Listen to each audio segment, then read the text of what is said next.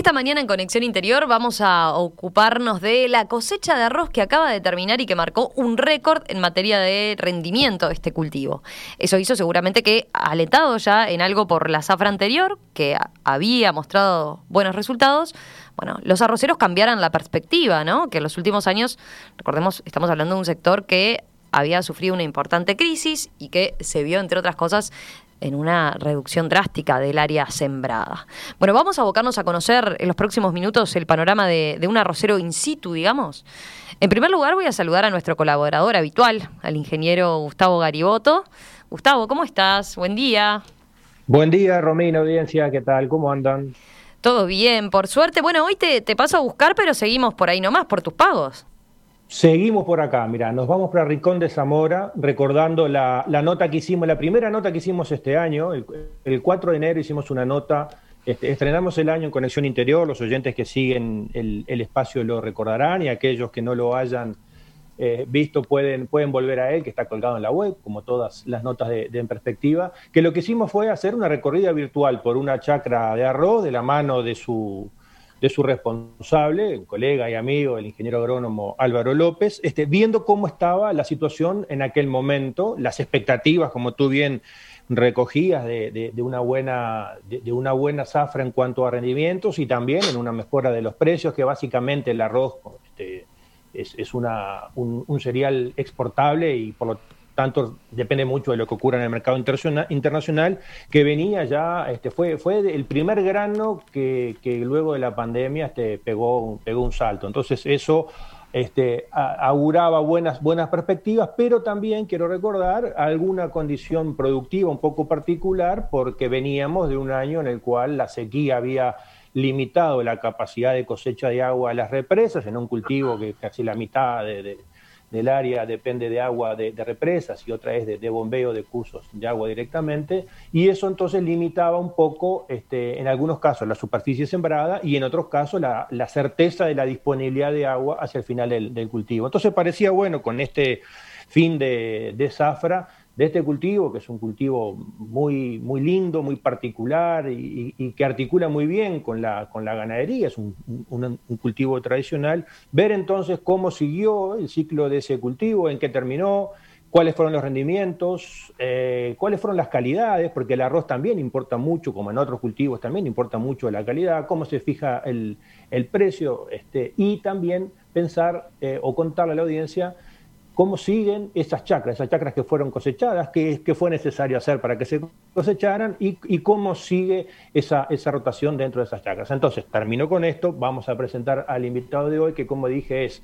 el ingeniero agrónomo Álvaro López de, Tacuarembó, vinculado de toda la vida con, con, el arroz, tanto desde el punto de vista este, profesional independiente como luego como como productor, este, que fue con quien tuvimos aquella nota el 4 de enero de este año. Álvaro, ¿qué tal? ¿Cómo estás? Un gusto reencontrarnos. Buenos días, la verdad que, un placer estar de nuevo en comunicación con ustedes este, y sobre todo muy contento porque no haya quedado solo en, un tema puntual de, lo, de ver la situación en la cual estábamos, sino en la preocupación posterior de ver cómo terminaba la evolución. Este, Te propongo empezar por ahí. Ahí está, desde que hablamos allá por el 4 de, enero que recordaba Gustavo, eh, ¿cómo siguió el ciclo de cultivo desde aquel momento? ¿En qué consistió tu trabajo hasta, hasta hace unos días, no? Exacto. Eh, bueno, en aquel momento nosotros veníamos con, un, volumen de agua escaso para llegar a fin de cultivo. Este, recordemos que desde octubre no llovió más, eh, fueron unos escasos milímetros en, diciembre, en enero unos escasos milímetros, después de, que hablamos en enero también, y veníamos con eh, una cantidad de agua almacenada eh, muy baja para llegar al fin de cultivo. por un lado, se dio un año bastante seco, con condiciones de radiación y temperaturas excelentes para el arroz, lo cual necesitábamos tener el agua suficiente. Eh, pero el riego del cultivo se basa, más allá de lo que tenemos almacenado, de los aportes eh, que pueda caer en precipitaciones. Este año eso fue cero, una demanda atmosférica muy fuerte. Eh, entonces hubo casos como el mío, en la zona geográfica en la que la, que estoy, el Rincón de Zamora, este, que venía con el agua que no llegaba a fin de cultivo. Eso la verdad que es, un tema muy angustiante para, para un productor, obviamente que sus empleados también lo sienten, este, pero es muy angustiante porque implica llegar a, no llegar al fin de, zafra, significa que el rendimiento no se concreta más allá de lo, de lo bueno que pudo haber estado el cultivo previamente. Este, y en el caso nuestro, en los primeros días de febrero tuvimos 95 milímetros en dos días, lo que nos permitió ahorrar 5 o 6 días posteriores de riego, completar bien la chacra y tirar hacia adelante el riego. Pero eso, eh, la, lluvia esa de, los primeros días de, te diré toda la primera quincena de febrero, no, no, no revirtió, digamos, el panorama. No, no, no, no, nos permitió ah, llegar casi a fin de ciclo, ah. fue, fue, salvador esa agua. En el este fueron lluvias de 300 milímetros, incluso con inundaciones. En el caso donde estoy ubicado yo, fue muy similar a lo que sucedió con el centro de Durazno, que fue una sequía muy dura, muy dura, a nivel de ganadería, se sintió muy fuerte, con aguadas, con todo.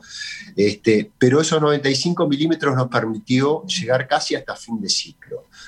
Eh, de todas formas, las condiciones meteorológicas, el año particular que se dio que todas las, casi toda el área rosera se plantó en octubre, permitió unos rendimientos espectaculares en Uruguay, que se, alcanzó el récord eh, nacional bastante por arriba del anterior, que creo que es 2014. Yo estaba repasando eso. Eh, se superaron los 9.000 kilos, ¿no? Por hectárea. sí, sí, sí. 9.100, te diré, ¿no? 9.600 es más o menos algún dato que tengo posterior, queda muy poco, si, si no se levantó toda la cosecha, eh, está ahí casi toda, falta recabar algunos datos más. el récord anterior había sido 8.686 eh, en la zafra 2014-2015. Exacto, exacto. Este año fue bastante por arriba. Eh, y en el caso mío, que me diría que me quedé sin agua, yo estuve con te voy a cambiar la conversión. Tú trabajas en kilos, nosotros los productores arroceros trabajamos en, en bolsa, ¿no? Es muy fácil. Una bolsa es de 50 kilos, o sea que es el, valor en kilos, pasarlo, dividirlo en 50 y tenerlo en bolsas. El, rendimiento nacional debe haber andado entre 192 y 195. Yo tuve un rendimiento de 194 bolsas con problemas serios de agua para llegar lo cual me sitúa en el promedio nacional, lo cual es espectacular. Eh, el sufrimiento durante la zafra eh, más que se compensa con el rendimiento obtenido.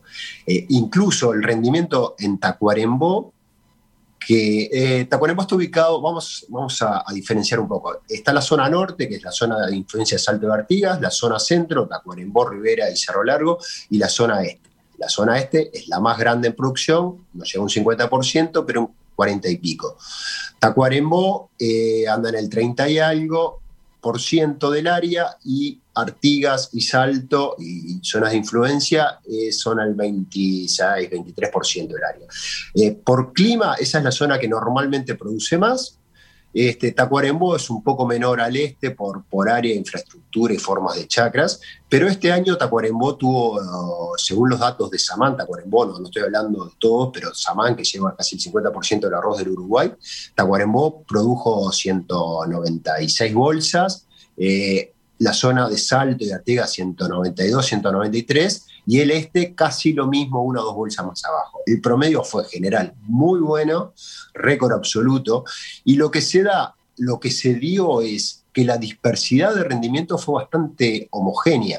O sea que los, no hubo como otros años que productores que producen muchísimo, otros muy pocos por distintas situaciones, sacando algún caso puntual, digamos que siempre puede haber, pero en general los tipos, los productores como yo, que tuvimos problemas de llegar con el agua como debería haber sido, tuvimos rendimientos muy buenos y la calidad de este arroz de este año es muy buena, o sea que... Eso te iba a preguntar, eh, ahí está, no es solo el rendimiento, entonces anduvo muy bien la cosa, sino en la calidad. ¿Y eso en, qué, se mide? A ver, para los que no, no entendemos del tema, ¿cómo, cómo se, mide la calidad del arroz? Te, lo cuento, vos cosechás, sale eh, el arroz de chacra sucio con restos de eh, de plantas, algún resto de insecto, algún resto de alguna maleza que pueda haber. Eh, eso se pasa a un camión, de un camión va al molino. En el molino se le toma la humedad y se le saca la basura en un zarandeo. Eso después se seca, se corrige por la humedad, que baja un 13% de humedad, se corrige la humedad de chacra, que normalmente anda ahí en el eje del 20, 22, 23, según el momento que se coseche. Eh, de ese arroz, luego de sacada la basura, luego eh, de secado, pasa un molino. En el molino se le saca la cáscara y se le saca, se lo empieza a pulir para, para dar el arroz, eh, el arroz que vemos. Y se genera subproductos, eh, eh, parte del pulido es el afrechillo y a su vez se generan granos que no son enteros completamente. Entonces tenemos el grano entero, grano tres cuartos, grano medio y lo que es la, la puntina, la punta del grano. Luego en el molino este, lo que hacen es, según los distintos mercados, es combinar las cantidades de unos y de otros según lo que demanda el mercado. Eh, en el caso del arroz, entonces, lo que recibimos los productores nos descuentan la basura, nos corrigen la humedad y a, eh, y a, su vez dentro del pulido ven cuánto es el blanco del grano, o sea, lo corrigen por blanco, lo corrigen por entero también y le pueden descontar alguna incidencia de mancha o yeso, que es el grano que él que no se terminó de formar porque eh, eh, hay muchas, muchas plantas con mucha variación de, días del ciclo, entonces unas maduran un poquito antes, otras después. Entonces, dentro de lo que mandamos de la cosecha, hay granos que están prontos, otros un poquito verdes, otros un poquito pasados que se quiebran. la verdad que es, un trabajo arduo el, tratar de combinar todos los factores para que el rendimiento sea el óptimo en la chacra que el momento de cosecha sea el óptimo. Eh, Gustavo, si te parece, hablamos ahora de, los precios, porque a ver, esto que nos viene contando Álvaro, ¿no? De, bueno, muy buenos rindes, eh, muy buena calidad, eh, más allá de, eso que nos decía, ¿no? además el desafío que le implica, hay que ver en qué contexto se sitúa, ¿no? En materia de precios internacionales. Sí, exacto. El año pasado, por, por el tema de la pandemia, los países buscaron aprovisionarse de comida ante todo el nuevo desafío de no saber qué iba a pasar. Y fue, sobre todo en el arroz, en el caso del arroz, que, no es un consumo eh, de lujo, sino que es un consumo básico de alto volumen. Pensemos que un kilo de arroz no cuesta tanto comparado con un kilo de otras cosas, y en un kilo de arroz comen muchas personas. Entonces, este, el arroz tuvo un alza importante de precios una venta incluso de Brasil, que después nos tuvo que comprar a nosotros, y el precio del arroz viene bastante sostenido. Eh, si miramos el precio del arroz del año pasado respecto a la, serie anterior que venía, tuvo un alza, y este año, en la primer, ahora está esto, primer eh, trimestre, cuatrimestre, ya tiene un alza respecto al, de hace un año atrás. O sea, la perspectiva es buena. Eh, es buena de, precios, este, es buena a nivel de país, porque hay costos que que se han, se han bajado, este, incluso unas buenas negociaciones de la Asociación de, Cultivador, de Cultivadores de Arroz que nos representa, eh, ha hecho negociaciones con, con, con, el gobierno, ha logrado con ANCAP una rebaja en, el precio del combustible, que somos usuarios importantes de combustible. Entonces, este, eso hace que, que, el negocio del arroz, después de seis años que fueron durísimos, ya cambie y que haya eh, buena, buena expectativa a nivel de los productores, incluso con, intenciones de aumento de área. Eh, ya el año pasado, esta zafra que acaba de culminar, la expectativa de siembra era mayor. Por un tema eh, acumulación de agua no, pudimos llegar a la expectativa de siembra. Este año la expectativa de siembra es mayor incluso, pero te diría que en el caso donde estoy yo, el déficit hídrico no seca, pero sí déficit hídrico, se sigue manifestando y las represas terminaron muy bajas y no han, recuperando, no han recuperado mucho. O sea, hay que ver, todavía quedan muchos meses por delante. Pero, pero el, el, ánimo del productor arrocero es espectacular y, y, es lo bueno del sector. Es un sector que se reactiva rápidamente, si bien pasamos años muy complicados en el cual eh, se, redujo, se redujo el área y, desaparecieron productores, que es lo más triste porque eh, para nosotros no son productores, o sea, es Marcos, Ernesto, eh, mm. Andrés, o sea, son personas, compañeros nuestros, gente que conocemos, o sea, no, no es un sector como sector, sino un sector como personas que nos conocemos, que trabajamos en conjunto, eh, que luchamos en conjunto, que tenemos una gremial que nos representa muy bien, este, con, directivos que son productores, que siguen en sus actividades y que negocian con los molinos los precios, eh, que tienen interlocuciones con el gobierno para llegar adelante, con la investigación. Tenemos eh, de la mano de, INIA e incluso del FLAR, Fondo Latinoamericano de Arroz Irrigado.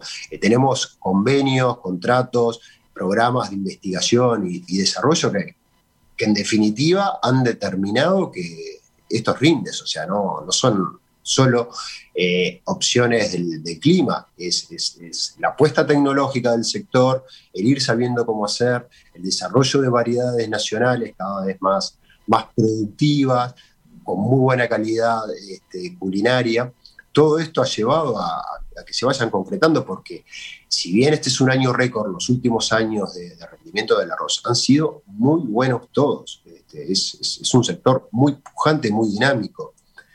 Este, Gustavo, vos tenés preguntas, dale. Sí, sí, no, el, en, esa integración y eso que tú relatabas este, muy bien de cómo, de cómo funciona el sector, el, sector arrocero, este, que son productores, la integración con la industria, este, la asociación de cultivadores de arroz, la asociación eh, con, la parte de la investigación. Sin lugar a dudas eso no es algo que, que, nació ayer, viene de mucho tiempo y lo que hay, que me parece que es, es bueno recogerlo, que es un trabajo sostenido de décadas y que incluso lleva a que, por ejemplo, ahora cuando hablabas de, cómo se conforma el precio, el precio sí, obviamente, es reflejo de los precios internacionales, pero también es en base a un acuerdo muy sólido con la industria, con una industria que está muy comprometida con el sector productivo también. Y de pronto podía estar bueno dos comentarios tuyos para ilustrar a la audiencia de cómo es que se conforma el, el, precio, cómo sabe un productor cuál precio va a tener, o tú, tu cosecha de ahora, qué, cuál es el precio que vas a tener, que en realidad a, ciencia cierta hoy todavía no lo sabés, pero estaría bueno poderlo brevemente comentar. Eh, correcto. por un lado tenemos los, productores de arroz a través de la Asociación de Cultivadores de Arroz, que como tú decías es del año 47 fundada. Este, por otro lado, la gremial de Molinos, que se fundó tres años posteriores, en el 50 más o menos, eh, con un diálogo importante para entre las dos partes para, lograr atender todas las necesidades del sector. Porque hablamos de un sector, no hablamos de, una parte productiva o una parte industrial. Eh, eso después de, varias formas de actualizaciones, hay un decreto en el cual nos reglamenta, eh, está el Estado también como parte eh, integradora a través de un decreto, y lo que se hace es, se, en base a los, a los costos, al, ingreso, perdón, a los costos no, al valor de venta, se le descuenta un valor industrial. De ese valor industrial hay, un, hay una utilidad que, que, va para la industria y el resto pasa a los productores arroceros. Eh, incluso hay devoluciones de impuestos, eh, se trata de que muchas sean eh, anticíclicas, pero en general son, son cíclicas, que se, que es un retorno de las exportaciones, se le agrega el precio de la bolsa. Eh, también hay un descuento del fondo arrocero, que es un tema que no es menor, tuvimos años muy difíciles, eh, tuvimos, eh, hubo sectores de la economía que pusieron plata en el arroz, que se lo venimos devolviendo con las futuras producciones, o sea, es directo, no es, hay intervención del Estado para regular, no para subsidiar. Siempre el fondo arrocero, que se descuenta de la bolsa, es un pago del productor que lo asumió como sector. El sector es responsable de toda la evolución, lo cual le da credibilidad. Entonces, eh, dentro de, esa forma eh, se ven los valores, se ven los valores de exportación y se negocia un poco el precio, es un toque final, pero más o menos hay tablas en las cuales de no haber acuerdo hay una referencia para ir liquidando. Porque el productor termina su cosecha ahora y necesita cancelar créditos, pagar cosas, hay un precio provisorio que se basa en, si bien las ventas corren desde, desde son anuales, pongámosle de primero, desde febrero a febrero del otro año, eh, tenemos poco valor de venta inicial. Entonces, se fija un valor, si no hay mucha, mucha venta, se fija un valor de acuerdo a tablas preestablecidas. Eso es a mitad de año, por eso se cancelan créditos y bueno, se ve, se ve un poco cómo, cómo queda la situación. De acuerdo a todas las ventas futuras del año, del año ahí se eh, se hace otra ronda de negociaciones más, más adelante, en el cual se fija el valor definitivo. Puede haber o no puede haber acuerdo entre las dos partes, puede haber diferencias. En ese caso se llama un arbitraje, eh, los productores con, algún estudio por medio, los molinos con otro, eh, se ponen de acuerdo, estudian los temas, ven los números, ven todo y generalmente si hay acuerdo hay y si no hay acuerdo hay un tercer árbitro que pone eh, que hace un juicio inapelable en ese caso. Hace dos afras atrás tuvimos que llegar a, a un arbitraje por diferencias este, de, valores y bueno, creo que es justo para todas las partes, es parte de la negociación, o sea, se, asume con total madurez esto, que no es un pleito, es, ir un poco a fondo defendiendo a cada uno, pero... Es toda una, es, una, una, dinámica bien particular y, única, ¿no? La, de cómo negocian eh, el, precio en el sector arrocero, ¿verdad? Entre, entre molinos y productores. Exacto, exacto. Es, una cadena. Es una cadena y solo, solo el arroz aquí. Sí, muy, muy única y creo que se basa en eso que decía Álvaro, una palabra que solemos decir al pasar, que es la, madurez, la madurez mm. con la mirada en el largo plazo, ¿no? Este, y no en, en el resultado de, como decimos en campaña, de, degollar al otro hoy, este, porque eso lo terminamos pagando todos mañana. Yo quisiera volver un minuto, si me permitís, este, Romina, a la, parte productiva para terminar de contarle el ciclo al, al oyente porque fue un poco el, desafío que nos, planteamos en, el espacio. Tú cosechaste, bien breve, Alvarito, porque estamos con poco tiempo, tú para cosechar tuviste que sacar el agua, luego, luego cosechaste, pero también me importa saber cómo sigue esa chacra una vez que se levantó el arroz, cuáles son las perspectivas, qué es lo que se hace en, en esas chacras. Este, y tú ahora hablabas de las buenas perspectivas perspectivas de precios, por lo tanto es dable esperar que el área se vuelva a sembrar, pero también tenemos por otro lado la soja haciendo fuerza, eh, porque digo, no, no, no es una, una, decisión que se tome en un único carril, hay otras opciones productivas, entonces muy brevemente te pido ese esfuerzo de este, contar eso. bueno, ¿cómo Correcto. Eh, en el caso nuestro, nosotros cosechamos en seco, no sé si han visto alguna de las fotos, ahí se ve un tractor con unas rueditas finitas pasando dentro del cultivo, eso lo que hace es ayudar a drenar la chacra para poder cosechar en seco, eh, con la posibilidad de poder sembrar rápidamente una pastura. Para nosotros y para gran parte del sector arrocero es importante entrar en la fase pasturas. Eh, este año capaz que no, pero en el caso nuestro, la mitad del área vuelve a pasturas y se toma la mitad del área eh, de pasturas.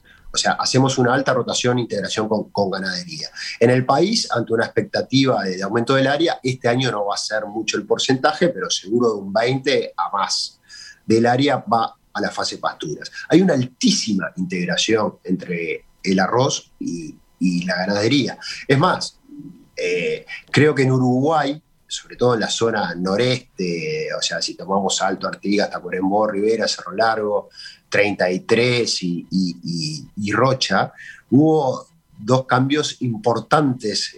Uno fue la introducción de la ganadería, mirá hasta dónde estoy yendo, este, y el segundo cambio fue la introducción en el arroz después, porque permitió que en los campos naturales, esos de baja, baja energía, de bajo potencial, digamos, para, para sistemas más intensivos, el arroz logró una dinámica y una, una inserción y una combinación con, los productores ganaderos eh, que, permite hacer el uso de las pasturas. Y hubo un gran empuje de la ganadería atrás del arroz. Te diría que debe haber un millón y medio de hectáreas eh, en rotación, arroz pasturas eh, directamente. La, fuente limitante de, la siembra de arroz es el agua y no tanto el campo. Entonces se rota mucho con pasturas. Lo tradicional son dos años de arroz y cuatro de pasturas. Y creo que eso también ha permitido esa rotación con pasturas. Eh, que el arroz no sea un monocultivo, que el arroz se rote, que se entren sobre suelos con, con, mejor materia orgánica, con fertilización, o sea, es parte de, la potencialidad de la, integración. Digo, por eso el arroz tiene estos rendimientos, porque usa menos insecticidas, porque viene de campo, porque usa, eh, perdón, insecticidas, no, herbicidas, eh, menos eh, fungicidas, menos químicos, que en el caso de un monocultivo, como, como tú, tú te referías recién, la soja, digamos, no compite con el arroz. Puede ser parte integradora en algún sistema de limpiezas de chacras, pero en general el arroz convive con las pasturas y es parte de, la ganadería. Hay una gran potencialidad en todo el país este, por, el uso de, las pasturas. El, productor ganadero típico eh, lo ve como, como un socio al arrocero. O sea, no es solo por la renta, sino por la dinámica que le da su campo eh, posteriormente.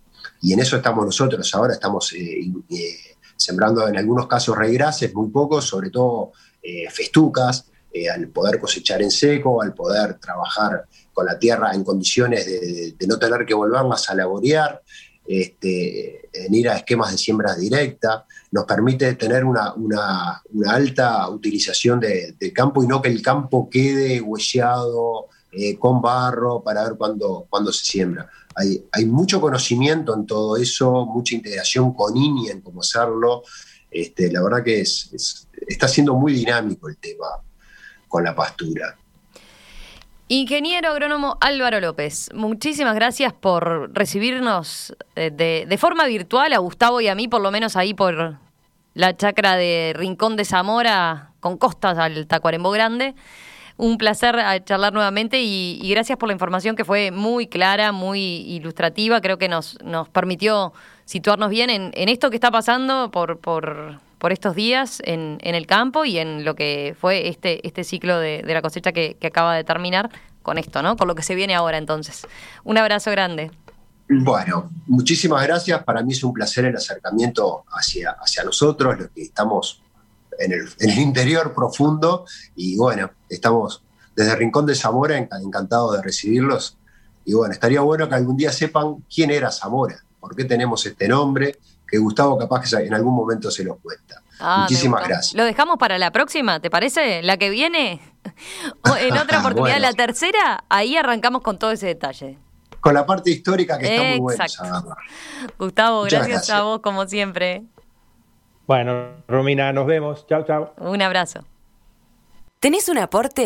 Envía un WhatsApp al 091-525252. Escribinos a enperspectiva.radiomundo.uy o mandanos un mensaje de texto al 35511.